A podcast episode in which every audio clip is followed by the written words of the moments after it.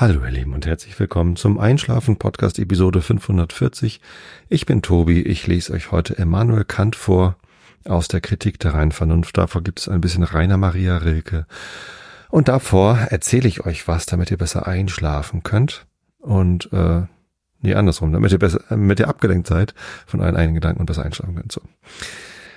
Meine Güte, wie lange sage ich das jetzt schon? Ähm, 13 Jahre sind voll. Ich glaube, ich habe es noch nicht von ganz von Anfang an genauso formuliert. Das heißt drum. Genau, heute gibt's Kant und vorher gibt's ein bisschen Reisebericht. Also normalerweise passen Reiseberichte ja immer besser zu Goethe, zur italienischen Reise, aber heute ist Kant dran und die Reise war auch nicht wirklich geplant. Und zwar rief vor zwei Wochen den Dienstag also vor anderthalb Wochen, ähm, rief meine Tochter mich an, Mareile, die ist ja nach Koblenz ähm, gezogen, um dort eine Ausbildung zu machen als Veranstaltungstechnikerin. Und ja, der Job ist äußerst anspruchsvoll. Ähm, aber zu der hohen Arbeitsbelastung kamen noch ein paar andere betriebsinterne Probleme dazu, so dass sie sich da nicht so wirklich wohlgefühlt hatten. En äh, näherte sich das Ende ihrer Probezeit und sie hatte sich entschieden, ähm, dann doch nochmal äh, die Firma zu verlassen. Ähm, und es ging ihr nicht gut. Also es war äh, durchaus eine Situation, wo ich gemerkt habe, das geht jetzt an Mareiles ähm, Grenzen und ähm, ja, ich merkte das schon und am Mittags schrieb sie mich dann auch an und fragte, Papa, kannst du kommen? Das ist jetzt nicht gerade um die Ecke, ne? Also das sind schon irgendwie fünfeinhalb Stunden mit dem Auto plus Ladepause. Da kann ich da nicht mal eben hinflitzen und ihr irgendwie helfen, sondern das ist durchaus eine Reise. Aber wenn das Kind sagt, ich brauche dich, dann fährt man halt, auch wenn das Kind schon 20 ist. Also ist ja kein Kind mehr, sie ist ja erwachsen. Ähm, aber in einer so belastenden Situation komplett auf sich allein gestellt. Sie hat dort in Koblenz äh, keine Familie, keine Bezugspunkte äh, und durch die hohe Arbeitsbelastung auch außerhalb der Firma kaum äh, persönliche Kontakte. Deswegen, ja, brauchte sie mich und ich bin dann am Mittwoch, also tags drauf, frühmorgens ins Auto gestiegen und runtergefahren. Genau. Aus dem Auto raus habe ich ihr dann noch geholfen, die Kündigung zu formulieren, damit es auch alles seine Richtigkeit hat. Ähm, die hat sie dann auch gleich vorbeigebracht und das war alles insgesamt kein besonders schönes Erlebnis. Und deswegen ähm, war ich dann froh, dass ich dann unterwegs war.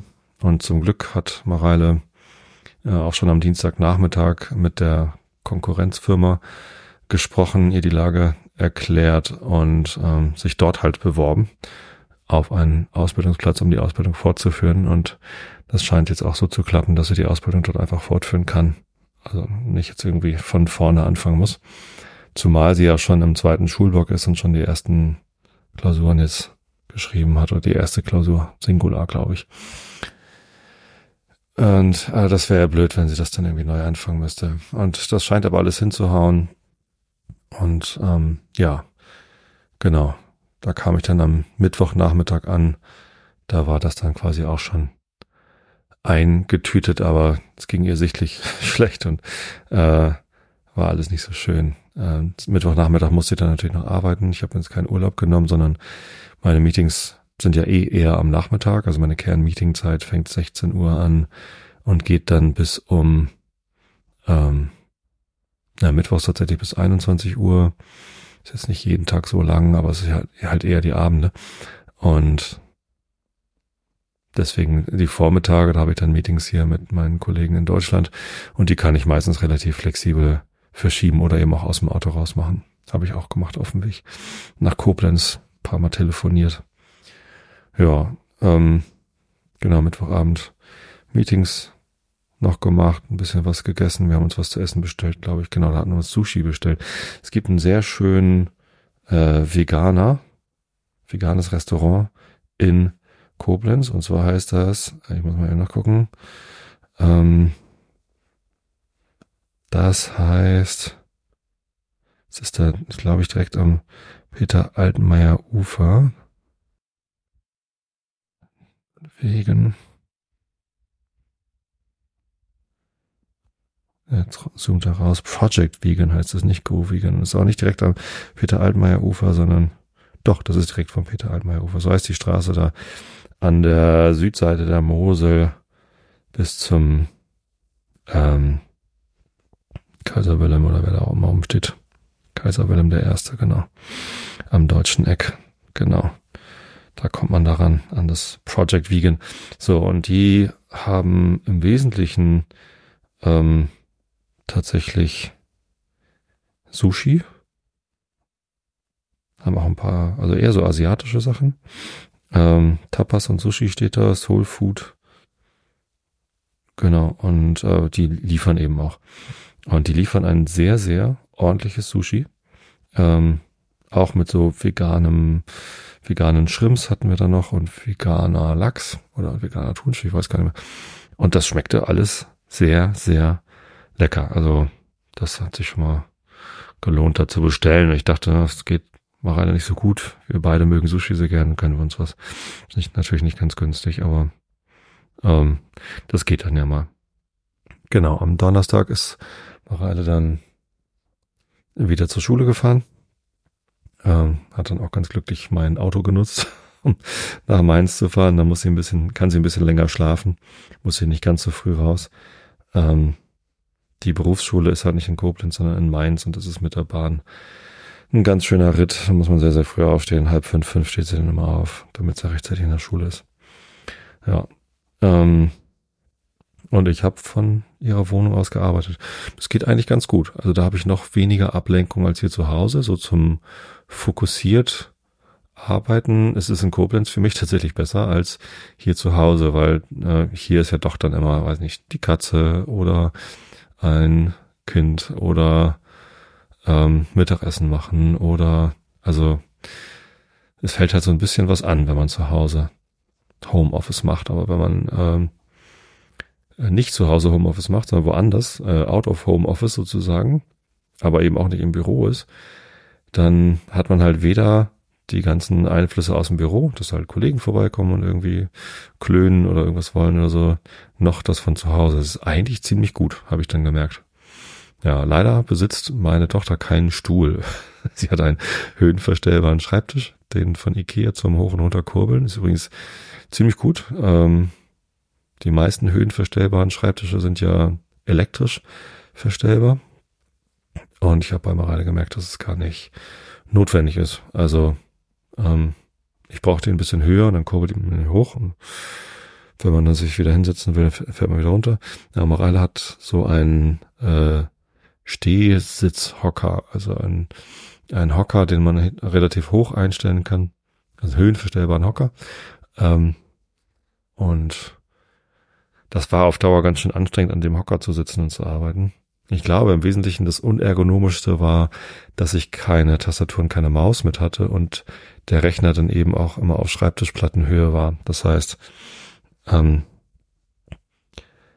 ich finde es, also ergonomisch ist es halt sinnvoll, den Arbeitsplatz so zu gestalten, dass man die Armposition entspannt hat. Also im Stehen ist das ja so, dass die Oberkante der Tischplatte ähm, an den angewinkelten Ellenbogen. Also wenn man sich entspannt hinstellt, Schultern fallen lässt und dann äh, den Arm anwinkelt, dann soll man mit dem Ellbogen gerade so eben die Tischplatte berühren.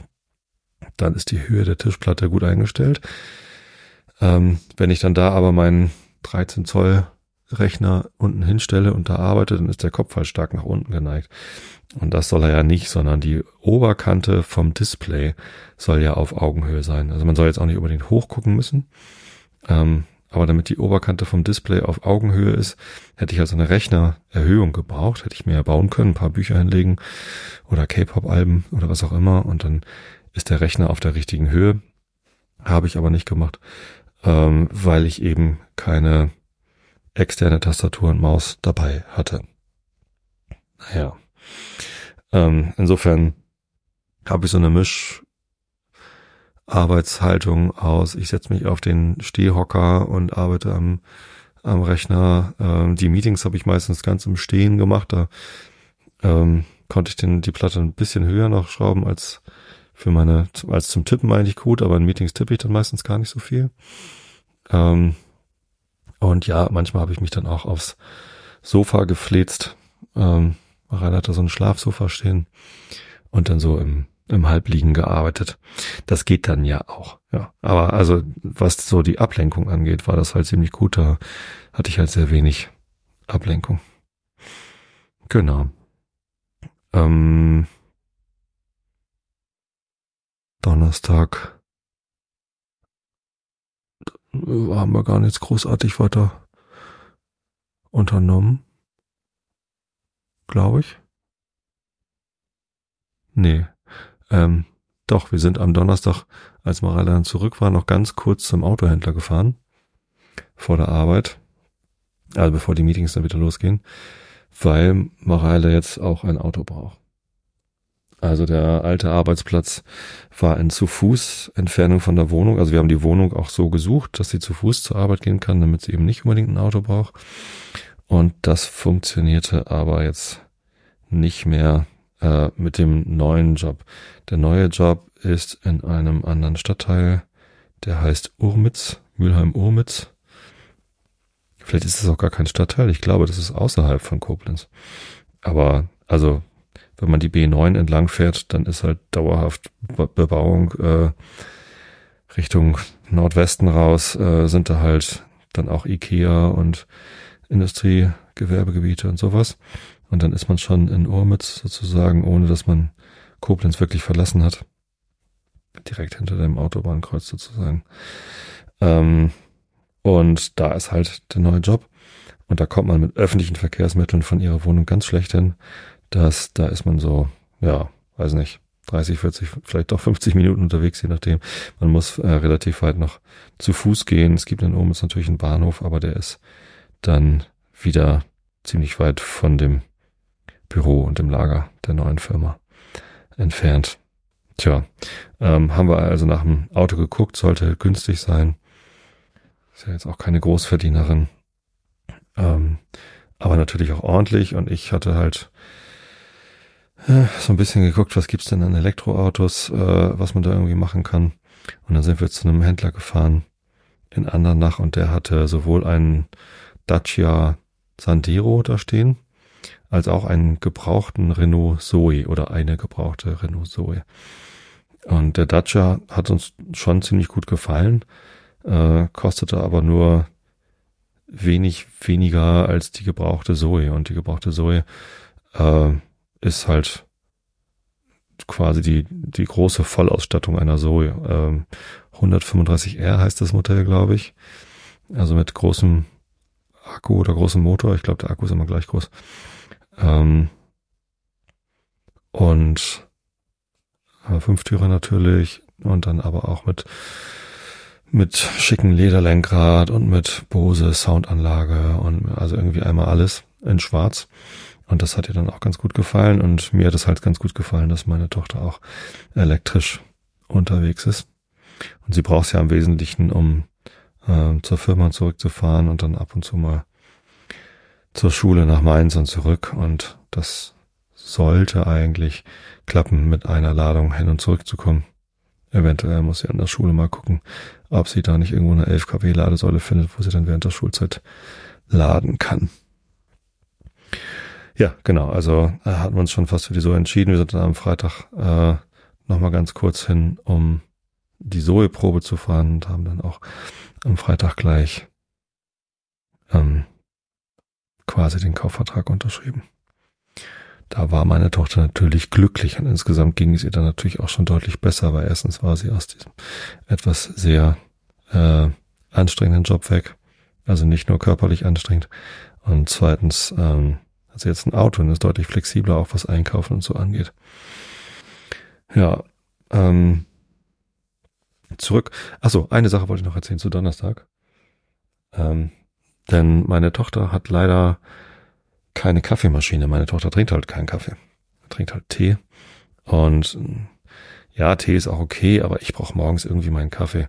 Und am Donnerstag habe ich mir gedacht, na gut, dann gehe ich halt irgendwo ins Café und arbeite dort und ähm, bin dann einmal über die Baldwin-Brücke in die Innenstadt gelatscht und dann direkt, also ich habe einfach mal geguckt, wo ist hier das nächste Café, äh, wo es irgendwie ein bisschen Frühstück gibt und ähm, einmal über den Münzplatz rüber, wo schon der Weihnachtsmarkt aufgebaut worden ist, war dann das Café Wehrmann, direkt dahinter in der Marktstraße. Und ja, da bin ich rein. Mein erster Eindruck war, huch, äh, vielleicht bin ich jedoch falsch, ähm, sehr konservativ, sehr bieder. Man kommt rein und läuft erstmal gegen so einen großen Tresen mit Torten. Also alles so ein bisschen 80er Jahre Style. Und naja, ähm, war nicht so viel los, relativ viele Sitzplätze, also ganz schön großes Café. Und ähm, dann habe ich da halt mal geguckt, so äh, wurde sehr nett empfangen und habe nur gefragt, so, ich würde gerne einen Kaffee trinken. Ja, setzen Sie sich ruhig irgendwo hin, ist ja alles frei. Ähm, und fragte schon gleich, was für ein Kaffee und sagte ich, um, gibt's denn auch ein Frühstück? Ja, dann schauen Sie mal in die Karte, da ist ja teilweise Kaffee dabei. Und ähm, ich habe mich dann in der Karte für ein ähm, Schlemmerfrühstück hieß das, glaube ich, oder so. Äh, ich hatte halt Lust auf Rührei und dann gab's ein Kräuterrührei mit Lachs, äh, zwei Scheiben Toastbrot und noch ein bisschen was. Und da war dann eben Kaffee mit dabei und ein Glas Sekt. habe ich gefragt, kann ich das Glas Sekt auch irgendwie tauschen? Ja, ja, klar, können Sie einen schönen O-Saft für kriegen. Alles klar. So, und dann war das mein Frühstück. Und was soll ich sagen, es war großartig. Also das Ambiente durchaus ähm, ist jetzt nicht modern, aber, aber dafür kriegt man halt auch eine nette Bedienung und äh, dann, dann ist die Einrichtung halt so ein bisschen 80er. Das hat mich überhaupt nicht gestört. Ich habe mich da extrem, extrem wohl gefühlt. Die Bedienung war äußerst zuvorkommend, hat mir dann auch erst, nachdem ich den Kaffee ausgetrunken gesagt habe, möchten Sie noch Kaffee? Hier ist ja irgendwie bis 11 Uhr äh, ist hier Kaffee gratis mit drin. Und dann saß ich da halt, hab noch ein bisschen Kaffee getrunken, ähm, hab gearbeitet mein leckeres Frühstück genossen und ähm, das war gut. Also Kaffee Wehrmann habe ich gleich eine 5-Sterne-Bewertung auf Google Maps hinterlassen mit einem Foto von meinem Lachsrührei-Frühstück. Ja, ähm, das hat Spaß gemacht. Am Freitag habe ich das äh, auch überlegt. Da ist nämlich irgendwie auf der anderen Seite vom Münzplatz auch noch so ein Café. Das heißt in der Kaffeewirtschaft. Ähm, sah auch ganz nett aus. Und vielleicht äh, hätte ich da vielleicht noch frühstücken wollen. Habe ich aber nicht, sondern äh, ich musste kurz was einkaufen, habe mich also in den Bus gesetzt. Direkt vor der Haustür meiner Tochter fährt ein Bus äh, zum Globus, also zum Ikea und zum Globus. Der Globus ist ein großer Supermarkt, ähm, quasi am, am Nordausgang von Koblenz. Und da fährt der Bus direkt hin und äh, da gab es dann auch ein Café, wo ich auch kurz sitzen und arbeiten konnte. Ähm, wo ich dann einfach nur ein Cappuccino und ein, weiß ich nicht mehr, Schokobrötchen oder irgendwas gegessen habe. Also das etwas, also da sitzt man deutlich schlechter als im Café Wärmen. Das ist sehr laut gewesen dort äh, und unangenehm, aber mit Kopfhörern und dort arbeiten geht das auch und der Kaffee schmeckt das Café da, also im Globus ist auch okay. Ja, genau. Ähm, ich scroll hier nebenbei auf der Google Maps Satellitenansicht rum. Bisschen lustig, das im, im Nachhinein nachzuvollziehen, wo man wahrscheinlich mit dem Bus längs gefahren ist und wieder so die, in welcher Himmelsrichtung eigentlich der Parkplatz ist und die Bushaltestelle und so. Sehe ich gerade, dass dahinter auch noch ein Parkplatz ist. Was ist das denn da eigentlich? Wahrscheinlich ein Zementwerk oder so. Keine Ahnung. Ja, ähm, das waren so Donnerstag, Freitag unsere Erlebnisse. Am Samstag sind wir morgens in die Stadt gefahren, haben dort auch sehr lecker gefrühstückt, das dann allerdings sehr modern in so einem Hipster ähm, Nein, nicht Hipster, aber äh, durchaus ein moderneres Lokal. Ich guck gerade mal nach, ob ich raus schnell rausfinde, wie das hieß. Das war irgendwo. Ja, jetzt komme ich natürlich durcheinander. Da irgendwie war das. Baristas mit Z hinten. Baristas Coffee Heroes. Ähm, ein deutlich teureres Frühstück dort gehabt, auch mit Ei, allerdings mit Spiegelei und Avocado. Ähm, aber die hatten so einen Chemex Drip Coffee. Uh, der hat mich richtig umgehauen. Das war total, also sehr starker Kaffee, äh, sehr kräftig und ähm, ich dachte eigentlich, in so einem Hipsterladen kriegt man dann eher einen fruchtigen Kaffee oder so, aber das war nichts mit fruchtig, sondern äh, eher stark geröstet. Aber gut, sehr interessant. Ähm, hat mir auch geschmeckt. Genau. Kurz ein bisschen im Einkaufscenter gewesen, kurz da auf dem Weihnachtsmarkt. Und ähm, dann sind wir wieder zurück in die Wohnung, denn wir wollten am späteren Nachmittag uns mit dem Easy treffen. Der Christian von der Hörsuppe beziehungsweise von FIT. Äh, ihr seid, ihr wisst ja alle, dass ich großer Fan vom ähm, von der Suchmaschine FIT bin. Das ist eine Podcast-Suchmaschine, ähm, die ja wenn man sich dort einloggt, hat man äh, ziemlich coole Features. Man kann sich eigene Kurationen erstellen, die man dann eben als eigenen Podcast wieder abonnieren kann. Das ist so mein Lieblingsfeature, das ich auch regelmäßig benutze. Wenn ich bei Fit äh, einen Podcast finde und den dann hören will, dann tue ich den einfach in eine Kuration, die ich für mich genannt habe und die habe ich auch abonniert in meinem Podcatcher. Das ist halt automatisch in meinem Podcatcher und das ist dann ganz cool. So mache ich das ganz gerne. So, und äh, der wohnt halt in der Nähe von Koblenz und ähm, der sagte, hey, äh, Samstagabend sind wir in Lahnstein auf dem Weihnachtsmarkt, wollen wir uns da treffen? Und ja, habe ich Lust gehabt. Sind wir nach Lahnstein gefahren an dem Samstag, späten Nachmittag. Und in der Hintermauergasse sollte dort ein äh, ein Weihnachtsmarkt sein, stellte sich aber raus, dass die Hintermauergasse ganz schön lang ist. So, und wir sind jetzt zum südlichen Ende der Hintermauergasse gegangen, wo ein kleiner Weihnachtsmarkt war, eine ganz enge Gasse, aber ganz schön, so mit irgendwie Würstchen und äh, Glühwein und ein Bier gab's da, glaube ich, auch. Das war direkt am Brauereiturm, glaube ich. Das ist irgendwie so ein Brauturm. Ähm, und so ein bisschen Handwerks Zeugs. So, während wir dort da standen und auf Christian gewartet haben und Familie, kam auch gerade der Nikolaus auf diesen Weihnachtsmarkt. Und das ist lustig für uns Norddeutsche, denn bei uns äh, wird der Nikolaus halt nicht ganz so katholisch zelebriert wie in Bayern, also in Bayern, Rheinland-Pfalz, in katholischen Gebieten wollte ich eigentlich sagen. Ähm, zumindest hatte der Nikolaus dort in Lahnstein eine Bischofsmütze auf und so einen Bischofsstab in der Hand. Und äh, das hat er hier in Norddeutschland nicht. Also wenn es hier einen Nikolaus gibt, dann hat er vielleicht eine Rute äh, und vielleicht eine Weihnachtszipfelmütze oder sowas, aber nie einen Bischofshut, diesen, ja, diesen hohen äh, Spitz ist er gar nicht, sondern er hat oben so eine Welle irgendwie. Genau. Fand ich ganz lustig. So, stellte sich aber raus, das war gar nicht der Weihnachtsmarkt, den Christian meinte, der war am anderen Ende der Hintermauergasse in Lahnstein und das war, ja gut, da mussten wir durch die Hintermauergasse äh, einmal über die Burgstraße, das ist da so die Fußgängerzone äh, rüber und da war dann an einem weiteren Türmchen ein weiterer ähm, kleiner Weihnachtsmarkt. Ich glaube, der war sogar noch kleiner als der an einem anderen Ende der Hintermauergasse. Und interessanterweise kannte Christian dort alle. Also der war auch mit den meisten Leuten dort verwandt. Ich weiß gar nicht, wie das so zustande gekommen ist, aber er hatte irgendwie sehr viele Cousinen, Cousins, Schwägerinnen. Ich weiß gar nicht, wen ich da alles kennengelernt habe, aber es war sehr nett. Standen wir da, haben Kartoffelpuffer gegessen. Ähm, ist auch etwas, was es bei uns eher nicht so gibt. Bei uns gibt's Schmalzgebäck, Waffeln, hm, was gibt's denn noch auf Weihnachtsmärkten? Das sind so, glaube ich, die, ja, und natürlich Würstchen und sowas.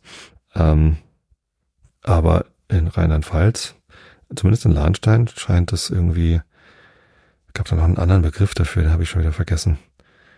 Ich würde den wahrscheinlich eh falsch aussprechen. So, ähm, wenn das so ein Döppekuchen oder sowas, äh, dann ist dann eher so ein Kuchen, aber in äh, äh, aus, aus quasi ähm, Kartoffelpuffer-Zutaten. Äh, oder eben diese kleineren, die haben dann auch noch speziellen Namen. Ich habe einfach Kartoffelpuffer gesagt, weil das war es am Ende auch. Ähm, wird dann serviert mit Apfelmus. Und ähm, das war auch sehr lecker, genau.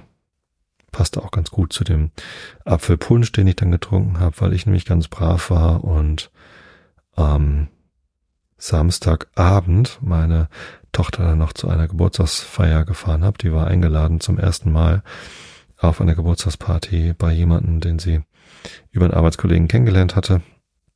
Auch aus der queeren Szene da. Und ähm, da habe ich gedacht, na gut, dann bringe ich dich dahin. Und das war bei so einer Grillhütte.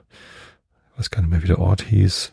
Irgendwo musste ich über die Autobahn da hoch und dann war das so, ja, man musste eine ziemlich äh, kurvige Straße hoch und war dann irgendwie irgendwo bei einer Grillhütte im Nordosten von Koblenz. Hab schon wieder vergessen, wie der Datei hieß. Steht hier auch nirgends. Naja, wie auch immer. Ähm, achso, ich bin ja auch im falschen Eck. Da ungefähr. Nee, gar nicht. Da ist die Mosel. Da ist der Rhein. Und ich bin doch aber da oben. Über die Autobahn dorthin. An Bendorf vorbei. Ihr, also Leute, die dort wohnen, die wissen schon längst, was ich sagen will. Äh, müssen hier zuhören, wie ich hier am Simmern. Nee, nee, ich musste dann da auf die Bundesstraße, da runter, Humboldt-Höhe, gibt's dann Stadtteil, aber das meine ich nicht. Das muss irgendwie, hm, finde ich es gerade nicht genau wieder. Wo ist denn da der Kreisel, wo ich dann da vielleicht da längs gefahren bin? Hm. Bergweg. Wahrscheinlich bin ich den Bergweg hochgefahren. Ist das die Jahnstraße? Die Jahnstraße. Und neben der Jahnstraße ist noch so ein Feldweg, ne? Nee, doch nicht. Schade. Ich dachte, ich hätte Egal. Also irgendwo da ist so ein, so ein kleiner Hügel, wo oben drauf eine Grillhütte ist und da war eine Geburtstagsparty. Ich bin währenddessen ins Kino ähm, auch ja irgendwie bei Mareile um die Ecke gibt's das Kinopolis. Und Mareile hatte mir gesagt, du musst unbedingt die D-Box ausprobieren. Die D-Box im Kinopolis ist ein spezieller Sitz, der noch vibriert, äh, wenn man äh, quasi von Surround Sound und 3D-Bild. Nee, ich hatte gar keinen 3D-Film. Ähm, aber ja, also wenn es irgendwelche Situationen gibt, wo es im Film scheppert, dann scheppert eben auch der Stuhl. Kann man noch einstellen, wie doll er dann scheppern soll. Ja, und ähm, das habe ich dann ausprobiert mit dem Film Napoleon. Weitersburg übrigens. Ja, ich glaube, der Ort, die, die Grillhütte Weitersburg. Entschuldigung. Ähm, kann das sein? Gibt es da eine Grillhütte? Was weiß ich. Bestimmt. Also, ähm, die Box im, im Kinopolis habe ich mir dann gebucht, Napoleon, 21 Uhr, weil ich dachte, hinterher kann ich dann vielleicht Morale schon abholen. Und ja, was soll ich sagen? Also richtig bequem fand ich das jetzt nicht. Also das mit dem Ruckeln war zwar ganz lustig und Napoleon ist natürlich auch ein Film, in dem es viel um Krieg geht. Die hatten ja auch schon Kanonen und dann hatten sie irgendwie, wenn man, wenn, wenn da Leute geritten sind, dann ist man so mitgeritten auf diesem Ding und so. Also es war schon ganz witzig. Ähm, allerdings auch nicht wirklich bequem für einen Menschen, der 1,96 Meter groß ist. Denn irgendwie so mit Füße ausstrecken oder hochlegen gar oder so ist dann auch nichts. Also dann würde ich mir lieber so einen Wip-Sessel nehmen, wo man sich irgendwie entspannt den, die Rückenlehne zurückfahren kann und dann die Füße hochlegen kann oder so. Das gibt's ja auch teilweise in Kinos. Das finde ich gut. Ähm, als wieder in so eine D-Box zu steigen, weil da sitzt man dann doch sehr sehr aufrecht und die Füße muss man dann auf so eine Platte stellen, damit die Füße auch mit ruckeln. Und die sind dann eben nicht ausgestreckt, sondern die sind dann irgendwie mehr so wie auf Klo. Keine Ahnung. Ähm, ja, also weil die Platte natürlich ein bisschen hoch ist und irgendwie meine, meine Unterschenkel sind halt irgendwie sehr lang.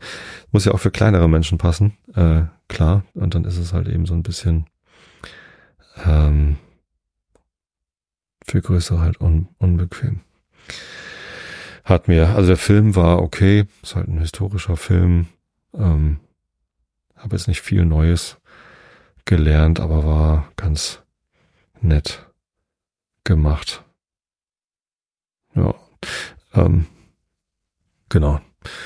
Nach dem Kino bin ich dann nochmal ganz brav in die Wohnung gefahren, habe eine Stunde gepennt oder so und habe dann mitten in der Nacht das Kind aus der von der Party wieder abgeholt. Also nochmal den ganzen Berg da hoch.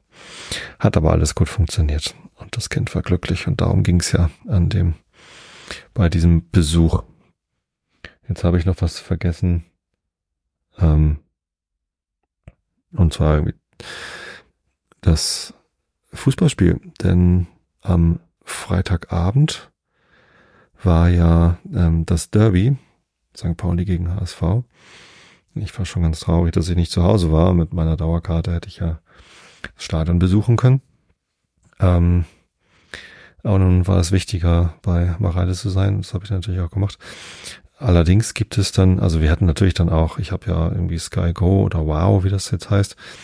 Ähm, aber mein iPad hat 11,5 Zoll oder was und mein Rechner hat 13 Zoll und war halt auch keine größeren Screens und das jetzt irgendwie dann bei Mareile zu gucken, fanden wir nicht so attraktiv. Also haben wir nach einer Sky-Kneipe gesucht.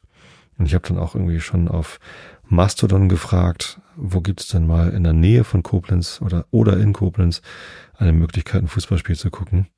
Und es stellt sich raus, es gibt einfach keine. Also es gibt keine Sky-Kneipe in Koblenz. Das Einzige, was wir gefunden haben, war von so einem Wettanbieter eine Sportsbar. Da hätte man dann irgendwie so auf so Barhockern sitzen können und Wetten abschließen können auf das Spiel und währenddessen auch gucken. Aber das ist nicht so richtig unser Ding. Ähm, hier wurde dann was in Richtung, ähm, in Richtung, äh, wie hießen das? St. Gorshausen oder so. Also den, den Rhein wieder hoch empfohlen. Da hätte es was gegeben wo man äh, gucken hätte können. Richtung Wiesbaden oder Richtung Bad Kreuznach. Irgendwie sowas. So, ähm, oder ähm, nee, das war noch, noch eine Ecke weiter, glaube ich. Richtung Mannheim oder Kaiserslautern oder so. Ja, wie auch immer.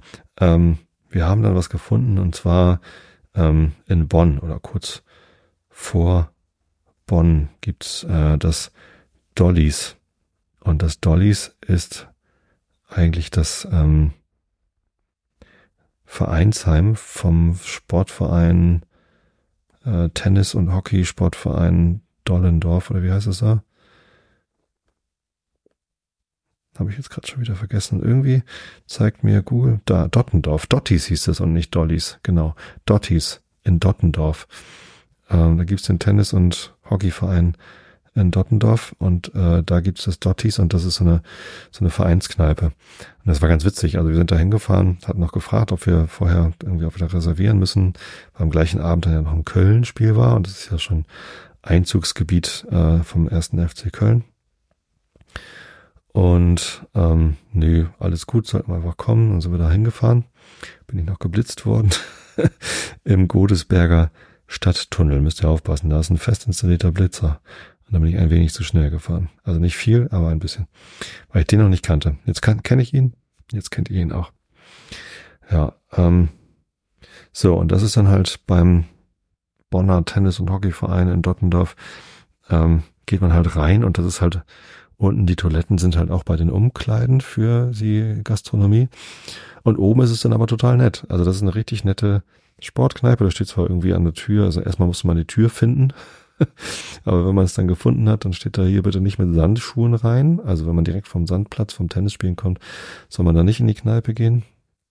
Und dann sind da aber total nette Tische, große Fernseher, eine große, tolle Bar äh, mit irgendwie ein paar leckeren Snacks. Wir haben ähm, Flammkuchen gegessen.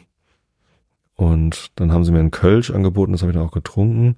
Ich habe gesagt, ich hätte jetzt doch gerne ein Bier.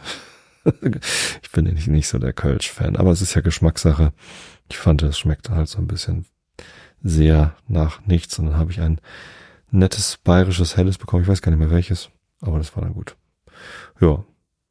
Und dann haben wir das Derby geguckt. Ähm, sind 2 zu 0 in Führung gegangen und dann noch den Ausgleich zu kassieren war natürlich ärgerlich und irgendwie unnötig. Aber so ist es im Fußball. Manchmal spielt man unentschieden und ärgert sich und manchmal spielt man unentschieden und freut sich. Ähm, ich finde es ganz beachtlich, dass der FC St. Pauli jetzt auf Platz eins steht in der zweiten Liga und sich ärgern kann, wenn man nur unentschieden gegen einen Verein wie den HSV spielt. Also natürlich ist gerade das HSV-Derby immer was Besonderes und das will man unbedingt gewinnen.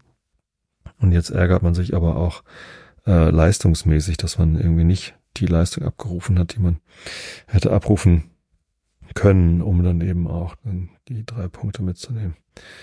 Ähm, also sehr merkwürdig. Ich ähm, hatte trotzdem Spaß, war sehr netter. Ähm, Dotties, schöne Grüße.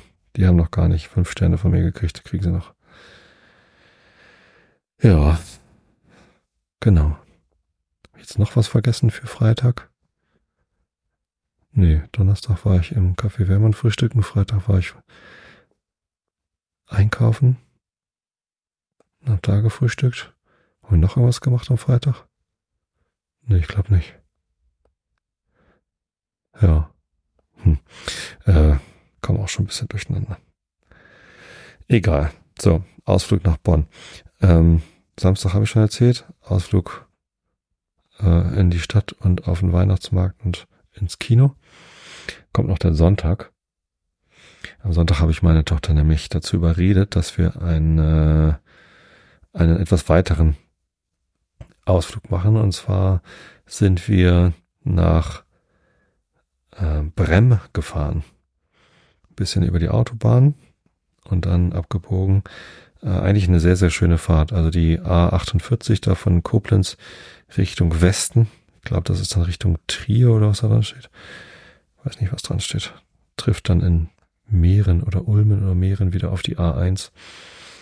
Ähm, und auf der A1 kommt man dann natürlich nach Trier. Also Richtung Trier oder oder wo auch immer man hin will.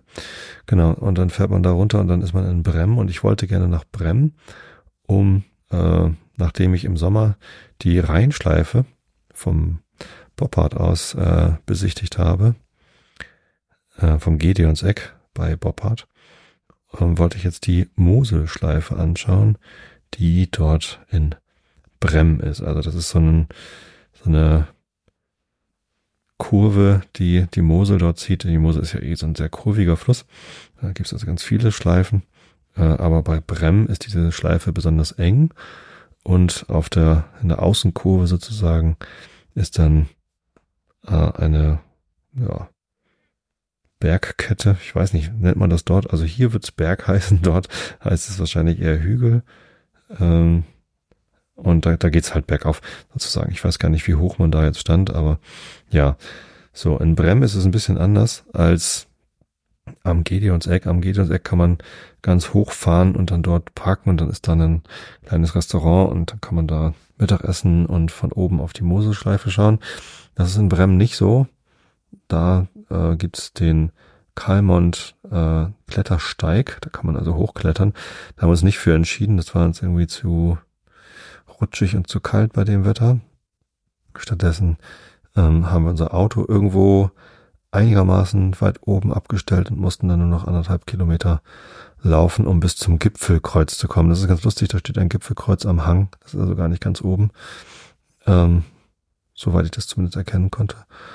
Und von dort hatte man dann einen sehr, sehr schönen Blick auf die Moselschleife bei Bremmen und Unten steht dann so eine Klosterruine. Die hat man dann da auch schön im Blick und wir hatten sehr viel Glück mit dem Wetter dort. Ähm, überall in Deutschland war ja Schnee, ähm, teilweise katastrophenartig. Also mein Bruder in der Nähe von München meinte, er kam nur noch mit der Fräse aus dem Haus raus. Dann war also sehr viel Schnee. Äh, bei mir zu Hause, also bei meiner Frau und meinem Kind, ähm, war auch Schnee, wenn auch nicht so katastrophenartig. Und bei uns kam ab und zu ein paar Flocken, also dann Koblenz, aber lag halt nicht wirklich Schnee und auch dann der Sonntag in Brem, da hatten wir halt keinen Schnee und Eis, wo wir drauf klettern mussten, aber äh, so ein bisschen feucht und rutschig war es schon. Äh, stattdessen hatten wir dann wunderschönen Sonnenschein. Also es war tatsächlich ein sehr sonniger Tag und das war ja ganz toll. Ähm, Habe ich sehr genossen. Jetzt muss ich mal eben nochmal was googeln. Äh, und zwar haben wir da auf der Rückweg, sind wir nicht direkt auf die Autobahn gefahren, sondern wir sind noch dann unten an der Mosel längs gefahren. Weil ich noch ein bisschen gucken wollte, was es denn da so gibt. Und ähm, da habe ich das Weingut Oster gefunden. Walter J. Oster. Jetzt gerade auf der Webseite. Die haben auch eine hübsche Webseite. Nur mal eben nachgucken, wo ist denn das eigentlich? Ist das äh, Kontakt, Impressum? Wo findet man das denn? Nee, Kontakt nicht. Impressum. Ist das noch in Bremen? Wollte ich jetzt einfach nur wissen. Nee, es ist in Doha. Hm. Vielleicht ist es auch nur die GmbH ist in Doha. Ich weiß nicht, wo Doha ist. Hieß das Doha, wo wir da waren? Doha in Rheinland-Pfalz. Nee, in Doha, das ist ja nicht direkt an der, das ist an der, äh, Dings, an der, äh, Mosel. So, Oster. Moselweinstraße. Da ist es doch. Genau. Und wie heißt der Ort? Ediger Eller. So heißt auch der Weinberg da. Ja, genau. Und da ist so ein kleiner Laden vom Weingut Walter J. Oster. Da sind wir einfach mal spontan rein, weil der gerade am Sonntag da offen hatte und ähm, haben uns umgeschaut. Äh, richtig toller kleiner Laden mit nicht nur Wein, sondern auch oh, so Kleinigkeiten, Tapas zu essen und sowas alles. Ähm, und Morale hat sich sehr über den weißen Traubensaft gefreut. Ähm, direkt vom Weingut schmeckt das immer besonders gut und ich habe dort Riesling probieren dürfen. Und war auch sehr interessant, weil die aus verschiedenen Lagen Riesling haben, einmal nördlich der Mosel und einmal südlich der Mosel. Und äh, nördlich der Mosel hat mir deutlich besser geschmeckt. Ähm, Devon heißt er, glaube ich. Der, nee, ach, das war der Lagenwein. Hm, Habe ich jetzt gerade nicht im Kopf. Weißweine. Ich finde mal eben schnell raus. Ja, da ist er ja. Ediger Elshofberg. Das ist der Lagen Riesling. Nicht ganz günstig, 1780, aber ein bisschen was von mitgenommen. Ähm, und dann gab's noch den etwas günstigeren Riesling, den ich dann auch noch mitgenommen habe. Ja. Ähm, hat Spaß gemacht, da reinzugehen, ein bisschen beraten werden, ein bisschen probieren, ein bisschen Wein und ein bisschen Saft kaufen. Ähm, das war dann aber auch schon der Sonntag. Nee, halt, wir sind dann ähm, ja nachmittags irgendwie zurück gewesen und wollten dann abends nochmal uns was gönnen ähm, und sind nochmal nach Koblenz rein und waren essen im, ich hab's gleich, muss wieder reinzoomen, da muss also wieder dort sein, in der nicht Hohenzollernstraße. Nee, nee, nee. Hohenstraße. Nee, das ist alles falsch. Bahnhofstraße. Löhrstraße. In der Löhrstraße. Jetzt werden mir da den Namen nicht eingebaut. Das heißt, ähm, äh, Papa Umi. Ich glaube, es ist auch eine Kette. Ähm, Papa Umi, auch ein asiatisches Restaurant in der Löhrstraße. Und ähm, ganz, ganz exzellentes Sushi. Also da habe ich richtig Spaß gehabt. Wir haben uns drei Sushi-Rollen äh, bestellt und geteilt. Und die kamen dann so sehr hübsch trassiert auf einer großen Platte. Und ähm, ein Ebi, wie hieß es? Ebi Sensation oder so. Ähm, war richtig toll. Also das schmeckte ganz fantastisch. Das war nicht vegan, sondern das ist dann tatsächlich mit Fisch gewesen. Und ja, hat ganz fantastisch geschmeckt. Äh, war nur ein bisschen zu viel. Haben wir uns noch den Rest einpacken lassen. Und das war dann quasi unser, unser Wochenende. Ja, und weil ich dann ja aber schon dort war, eigentlich hatte ich vor, am Sonntag zurückzufahren. War ganz gut, dass ich es mir nochmal anders überlegt habe, weil ich dadurch dann ja auch diesen schönen Ausflug mit Mareile machen konnte zur Moselschleife in Brem und zu diesem Weingut. und dieses leckere Restaurant kennengelernt habe. Äh, ich hatte nämlich, ich glaube am Freitag schon oder so, ähm, nochmal geguckt, weil ich ja traurig war, dass ich das Derby verpasst habe. Ähm, irgendwas war doch, ach ja, äh, St. Pauli spielt am Dienstag in Homburg. Homburg im Saarland. Und also von uns aus gesehen bin ich ja in Koblenz schon fast im Saarland. Habe ich nochmal geguckt. Und es sind tatsächlich nur eineinhalb Stunden weiter. Also von Koblenz nach Homburg im Saarland sind es so ungefähr eineinhalb Stunden mit dem Auto. Und dann habe ich am Freitag kurz geguckt, gibt's denn da noch Tickets? Ja, gab's.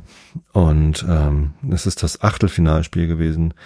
Ähm, FC 08 Homburg gegen den FC St. Pauli äh, in Homburg. Und ja, dann habe ich mir da ein Ticket gekauft, natürlich auf unserer Webseite, damit ich immer auch im Gästeblog bin.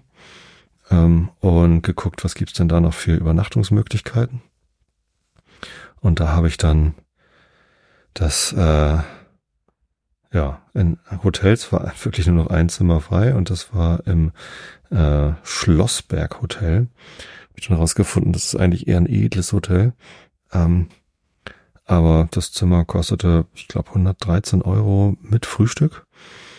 Und dann habe ich mir das halt einfach mal gegönnt, weil ich gedacht habe, ach, das habe ich hier äh, so gut meine Tochter unterstützt und den großzügigen Papa gemacht und vor allem der Mental Support, also die seelische Unterstützung war, glaube ich, wichtig in der schwierigen Zeit da.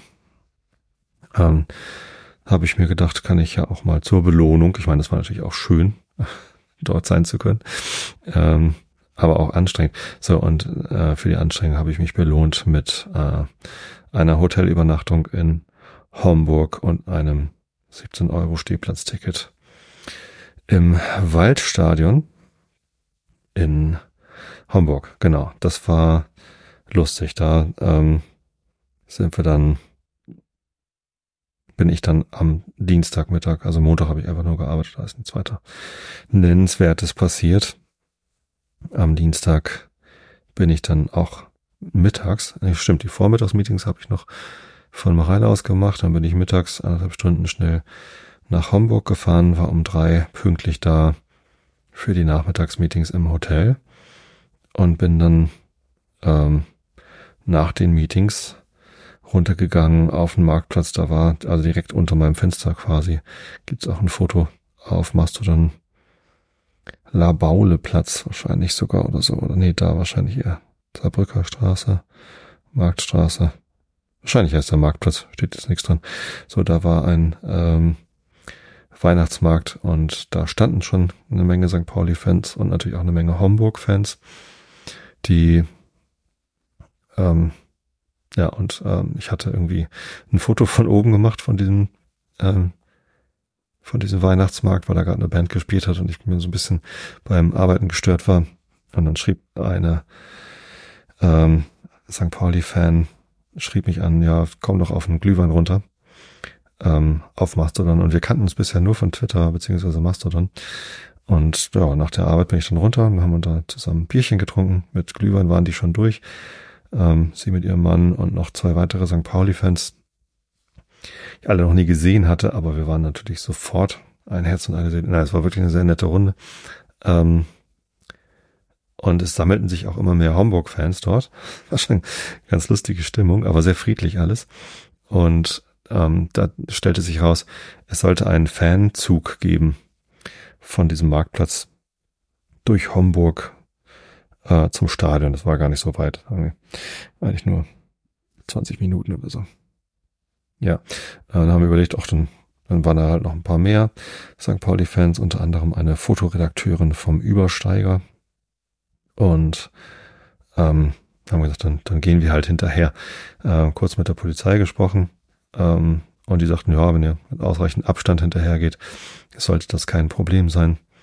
Und das war auch total nett. Haben wir so ein bisschen äh, Fangesänge hin und her geworfen. Die Homburger natürlich mit Scheiß St. Pauli haben wir natürlich mit eingestimmt. Das ist irgendwie ein ganz merkwürdiger, traditioneller, es ist so, macht man so. Irgendwie muss man wohl Scheiß St. Pauli rufen, wenn man äh, gegen St. Pauli spielt. Dann rufen wir halt immer mit, weil wir das ja selber scheiße finden. Ähm, und dann lacht man kurz und dann war es das auch wieder. Ja, ansonsten war es ganz friedlich. Die Hamburger haben jede Menge äh, so blitzende Pyros gezündet und auf dem Weg liegen lassen. Muss man mal kurz warten, bevor wir weitergehen konnten, aber es ist ja nicht weiter schlimm gewesen. Die Polizisten waren erstaunlich entspannt. Also da waren so vier, fünf Polizisten am Ende von dem Hamburger Fanzug. Einer von denen ist dann rückwärts gegangen, um auf uns zu schauen. So eingehakt. Sah ganz lustig aus. Er grinste auch die ganze, also es war wirklich entspannt und alles nett und niemand hatte irgendwie Sorge oder Angst, dass irgendwas eskaliert. Und ähm, war sehr schön, da ins Stadion zu ziehen. Im Stadion, ja, das ist halt ein anderes Stadion als das Millantor. Es ist vielleicht da, wo wir standen, in der Südkurve, ähm, vergleichbar mit ähm, mit dem alten Millantor. Also die alte Südkurve vom Millantor, das waren halt auch nur so Steintreppen sozusagen. Kein Dach und nur, also so Wellenbrecher. Altstadt in Hamburg. Keine Ahnung, muss ich mal eben eingeben. Also die Südostkurve ist das ja, es ist ja nicht wirklich Nord-Süd ausgerichtetes Stadion. So, und ähm, wir sind da ganz gut reingekommen. Auch der Einlass war gut organisiert. Ähm, und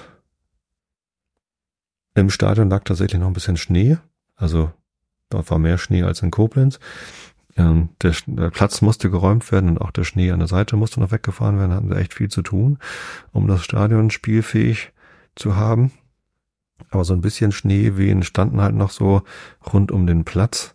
Und die Ordner, die uns dann halt auch im Blick behalten haben, die standen teilweise dann in so einer Pfütze von schmelzendem Schneewasser. Die tat mir total leid. Also ich hätte es total nett gefunden, wenn die einfach vor diesem Schneeberg hätten stehen dürfen. Also die, in Hamburg gibt's um den Fußballplatz rum noch äh, so eine Laufbahn.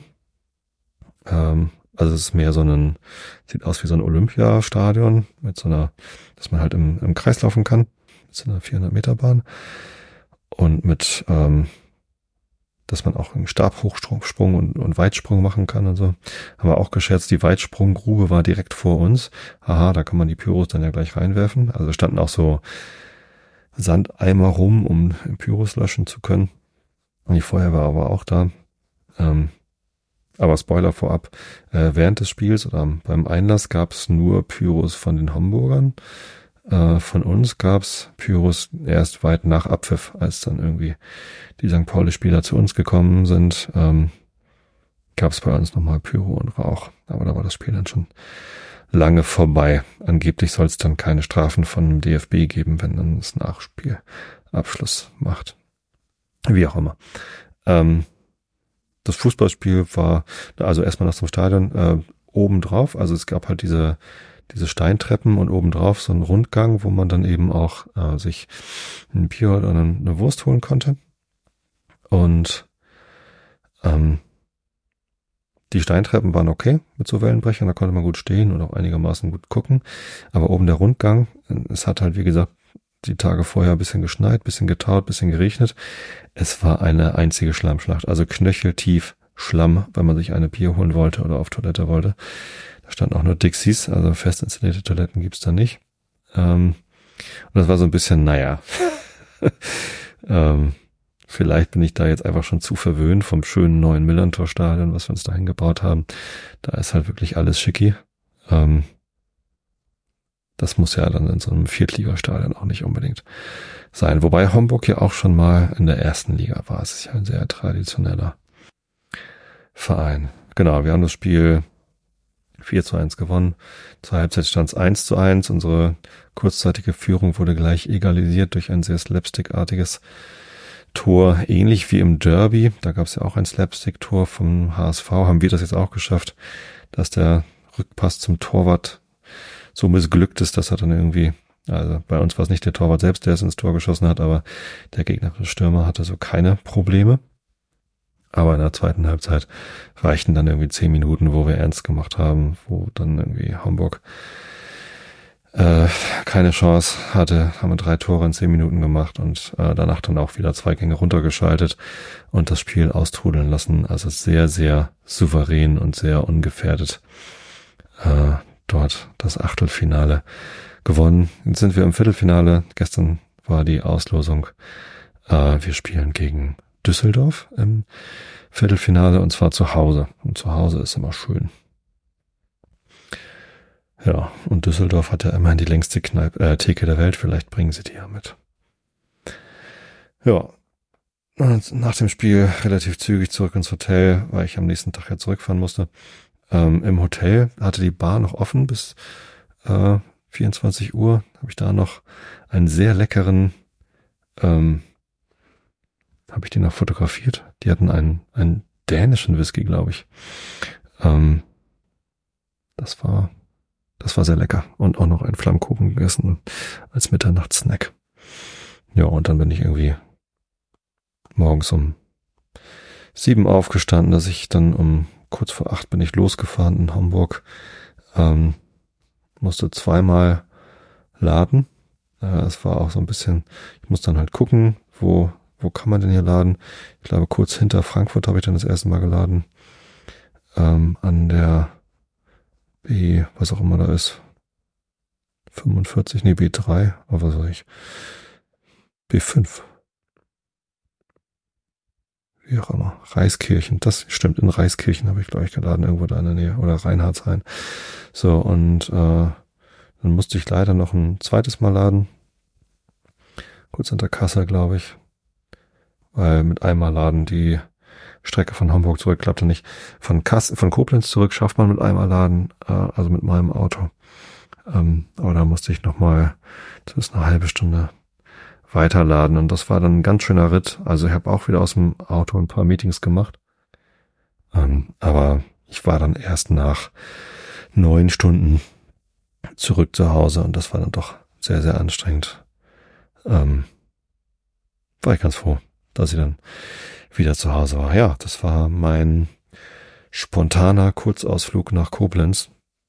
Ähm, hatte ich mir natürlich so gar nicht vorgestellt. Also tatsächlich hatte ich kurz überlegt, als ich ähm, das, äh, die Pokalansetzung gesehen habe, auch vielleicht kann man ja dieses Pokalspiel in Hamburg mit einem Besuch bei Mareile verbinden, hatte das aber schon wieder verworfen, weil irgendwie mal eben äh, da runterfahren ist halt doch ein ganz schöner Akt. Und es hatte sich aber ergeben, dass es notwendig war, dort zu sein. Und dann war ich ganz froh, dass ich das verbinden konnte. Ja, Mal gucken, vielleicht gewinnt Saarbrücken ja auch das Viertelfinale gegen äh, Mönchengladbach. Haben wir immerhin schon ähm, die Bayern und wen haben die noch rausgeworfen? Leverkusen und noch wen. Also es ist ja schon äh, Pokalsensation in Saarbrücken. Ähm, könnten sie auch Gladbach schlagen. Vielleicht können wir dann im Halbfinale nach Saarbrücken fahren. Das ist dann ja ganz in der Nähe von Hamburg. So groß ist das Saarland ja nicht. Was übrigens ganz lustig ist, kurzer Rückgriff auf die letzte Episode mit Längenmaßen. Als Flächenmaß wird ja häufig äh, das Saarland verwendet. Irgendwas ist so groß wie zweimal das Saarland oder so. Und das ist dann immer irgendwie ganz lustig, weil das Saarland halt das kleinste Flächenbundesland Deutschlands ist. Also die äh, Städte, die auch Bundesländer sind, Hamburg, Bremen, Berlin, die sind natürlich flächenmäßig nochmal kleiner als das Saarland. Aber dann kommt halt das Saarland, das ist klein und deswegen wird immer gesagt, das ist so groß wie das Saarland oder ne, äh, ein Faktor X mal so groß wie das Saarland. Was mir dort bewusst geworden ist, als ich in Hamburg war, ist, dass ich überhaupt gar keine Vorstellung davon hatte, wie groß eigentlich das Saarland ist. Also ich dachte halt, das ist halt klein. Da ist irgendwie Saarbrücken und viel mehr ist da nicht. Und ja, hm. so. Und wenn man dann mal da ist, dann sieht man, okay, hier ist eine Stadt, da ist eine Stadt, da ist eine Stadt, hier ist eine Autobahn, da fährt man eine ganze Strecke. Also es ist nicht so klein, wie ich dachte, das Saarland. Und jetzt müsste ich mal gucken, wie viele Fußballfelder das Saarland eigentlich groß ist, weil das vergleicht man ja auch häufig. Egal. Also seit ich dort war, ist mir bewusst, dass dieser Größenvergleich, das ist doppelt so groß wie das Saarland, eigentlich gar nichts bringt, weil ich weiß ja gar nicht, wie groß das Saarland ist. Also es ist erstaunlich groß. Und das nächste Mal, wenn jemand sagt, das ist nur zweimal so groß wie das Saarland, sage ich, wow, das ist aber ganz schön groß. Egal. Also, ähm, kommen wir zu Rainer Maria Rilke.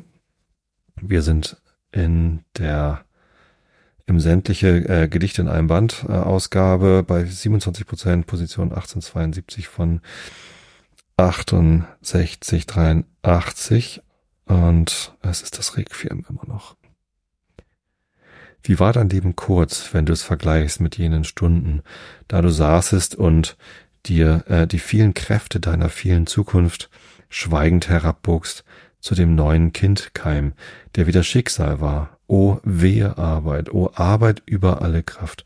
Du tatest sie Tag für Tag, du schlepptest dich zu ihr und zogst den schönen Einschlag aus dem Webstuhl und brauchtest alle deine Fäden anders. Und endlich hattest du noch Mut zum Fest, denn da es getan war, wolltest du belohnt sein wie Kinder, wenn sie bittersüßen Tee getrunken haben, der vielleicht gesund macht. Bittersüßer Tee macht vielleicht gesund. So. Kleine Notiz. Und dann auch übergreifen zum Herrn Kant. Wir sind bei Immanuel Kant, Kritik der reinen Vernunft im zweiten Band auf Seite B 801. Nein, wir sind auf Seite äh, B 800. Ähm, in der transzendentalen Methodenlehre Disziplin in Ansehung der Hypothesen. Augen zu und zugehört. Die Erklärung gegebener Erscheinungen können keine anderen Dinge und Erklärungsgründe als die so nach schon bekannten Gesetzen der Erscheinungen mit dem Gegebenen in Verbindung gesetzt worden angeführt werden. Eine transzendentale Hypothese bei der eine bloße Idee der Vernunft zur Erklärung der Naturdinge gebraucht würde, würde daher gar keine Erklärung sein, indem das, was man aus bekannten empirischen Prinzipien nicht hinreichend versteht, durch etwas erklärt werden würde, davon man gar nichts versteht. Auch würde das Prinzip einer solchen Hypothese eigentlich nur zur Befriedigung des der Vernunft und nicht zur Beförderung des Verstandesgebrauchs in Ansehung der Gegenstände dienen in Ordn äh, Ordnung und Zweckmäßigkeit in der Natur muss wiederum aus Naturgründen und nach Naturgesetzen erklärt werden. Und hier sind selbst die wildesten Hypothesen, wenn sie nur physisch sind, erträglicher als eine hyperphysische, das heißt in äh, die Berufung auf einen göttlichen Urheber, den man zu diesem Behuf voraussetzt. Denn das wäre ein Prinzip der faulen Vernunft. Ignava ratio. Alle Ursachen, deren objektive Realität wenigstens der Möglichkeit nach man noch durch fortgesetzte Erfahrung kann lernen, äh, kann kennenlernen, auf einmal vorbeizugehen, um in einer bloßen Idee, in der Vernunft sehr, die in der Vernunft sehr bequem ist, zu ruhen. Was aber die absolute Totalität des Erklärungsgrundes in der Reihe derselben betrifft, so kann das keine Hindernis in Ansehung der Weltobjekte machen, weil, da diese nichts als Erscheinungen sind, an ihnen niemals etwas Vollendetes in der Synthesis der Reihen von Bedingungen gehoffet werden kann. Transzendentale Hypothesen des spekulativen Gebrauchs der Vernunft und eine Freiheit zur Ersetzung des Mangels an physischen Erklärungsgründen sich allenfalls hyperphysischer zu bedienen, kann gar nicht gestattet werden, teils weil die Vernunft dadurch gar nicht weitergebracht wird, sondern vielmehr den ganzen Fortgang ihres Gebrauchs abschneidet, teils weil diese Lizenz sie zuletzt um alle Früchte der Bearbeitung ihres eigentümlichen Bodens, nämlich der Erfahrung bringen müsste. Denn wenn uns die Naturerklärung hier und da schwer wird, so haben wir beständig einen transzendenten Erklärungsgrund bei der Hand, der uns jener Untersuchung überhebt und unsere Nachforschung schließt nicht durch Einsicht, sondern durch gänzliche Unbegreiflichkeit eines Prinzips, welches so schon zum Voraus angedacht war, äh, ausgedacht war, dass es den Begriff des absolut Ersten enthalten musste.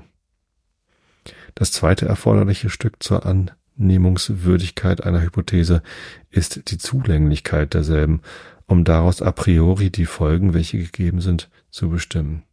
Wenn man zu diesem Zwecke hilfsleistende Hypothesen herbeizurufen genötigt ist, so geben sie den Verdacht einer bloßen Erdichtung, weil jede derselben an sich dieselbe Rechtfertigung bedarf, welche der zum Grunde gelegte Gedanke nötig hatte und daher keinen tüchtigen Zeugen abgeben kann. Wenn unter Voraussetzung einer unbeschränkt vollkommenen Ursache zwar an Erklärungsgründen aller Zweckmäßigkeit, Ordnung und Größe, die sich in der Welt finden, kein Mangel ist, so bedarf jene doch bei den wenigstens nach unseren Begriffen sich zeigenden Abweichungen und Übeln noch neuer Hypothesen, um gegen diese als Einwürfe gerettet zu werden.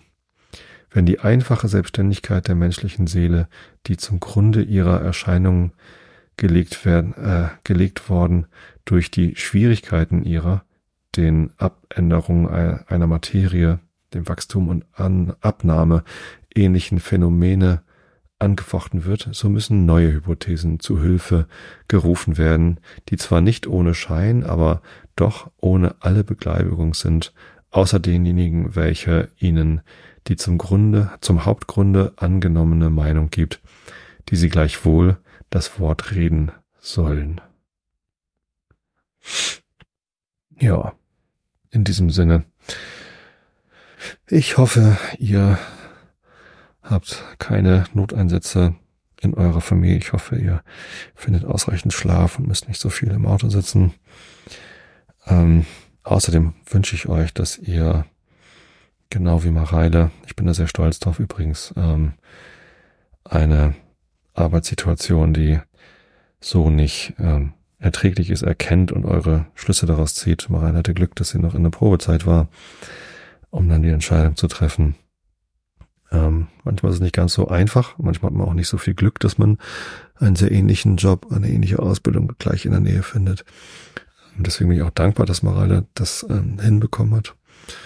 Ähm, aber ja, achtet auf euch, passt auf euch auf, wenn Dinge zu schwierig werden. Ähm, holt euch zur Nothilfe, genau wie Mareile das gemacht hat, für, und wenn es nur für den mentalen Support ist. In diesem Sinne, ich hab euch alle lieb. Bis zum nächsten Mal. Gute Nacht.